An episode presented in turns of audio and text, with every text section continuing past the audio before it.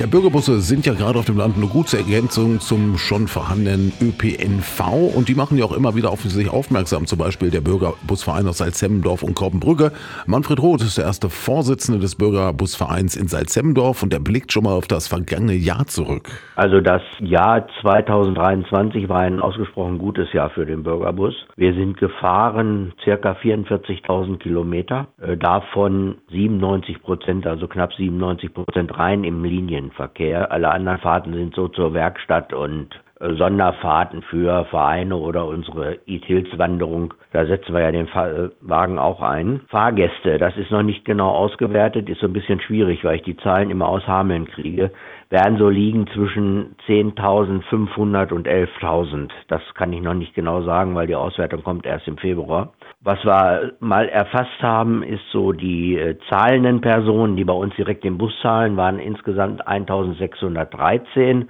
Das können wir relativ genau feststellen, weil wir da die Abrechnungen machen. Wir hätten wahrscheinlich sogar mehr erreicht, aber das Problem ist immer noch die Bahnverbindung zwischen Hameln und äh, Elze. Da fährt ja häufig der Schienenersatzverkehr, was uns doch äh, relativ viele Fahrgäste nimmt. In den letzten Jahren, da wurde ja auch immer wieder nach Fahrern gesucht. In Salzhemdorf sieht das aktuell aber ganz gut aus. Wir können auf 15 Fahrer, die einsatzbereit sind, zurückgreifen. Und damit kommen wir eigentlich ganz gut klar. Besser wäre natürlich, wenn wir so einen Bestand von 20 Fahrern hätten. Das wäre dann optimal, weil äh, man könnte dann auch mal kurzfristig Ersatzfahrer äh, einsetzen. Äh, da besteht eigentlich das Problem drin, dass uns immer noch Männer und Frauen fehlen, die sich als Fahrer mit einsetzen lassen. Also nach wie vor bilden wir aus. Wir haben auch zwar neue Fahrer dazu gewonnen, das muss man auch sagen, sind wir sehr glücklich drüber. Aber es fallen natürlich auch Personen aus, die dann wegziehen oder eben altersbedingt nicht mehr äh, fahren möchten. Das sind alles Dinge, die man nachvollziehen kann.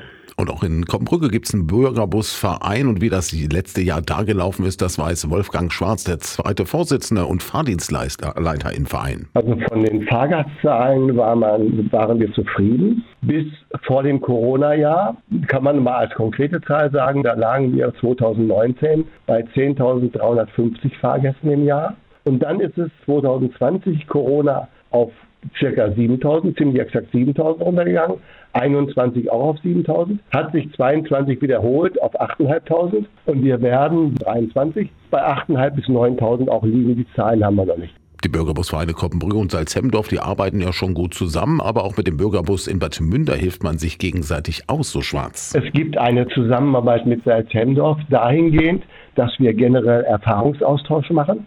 Übrigens, diese gleiche Zusammenarbeit, die ich jetzt auf Salzhemdorf projiziere, gilt, gilt auch für Bad Münder. Untereinander sprechen und einen gemeinsamen Ersatzbus genutzt haben.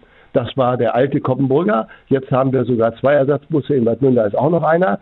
Das heißt, wir tauschen, wenn Bedarf ist, untereinander die Ersatzbusse aus. Treffen uns regelmäßig jährlich bei den Öffis oder im Kreis zum Erfahrungsaustausch, sprechen aber auch kontinuierlich so direkt untereinander. Ganz klar. Und die Mitglieder des Bürgerbusvereins in Salzhemdorf, die könnten sich dann auch vorstellen, wenn der Bahnhof Marienau fertiggestellt ist, den anzufahren. Und der liegt in der Nachbargemeinde Koppen.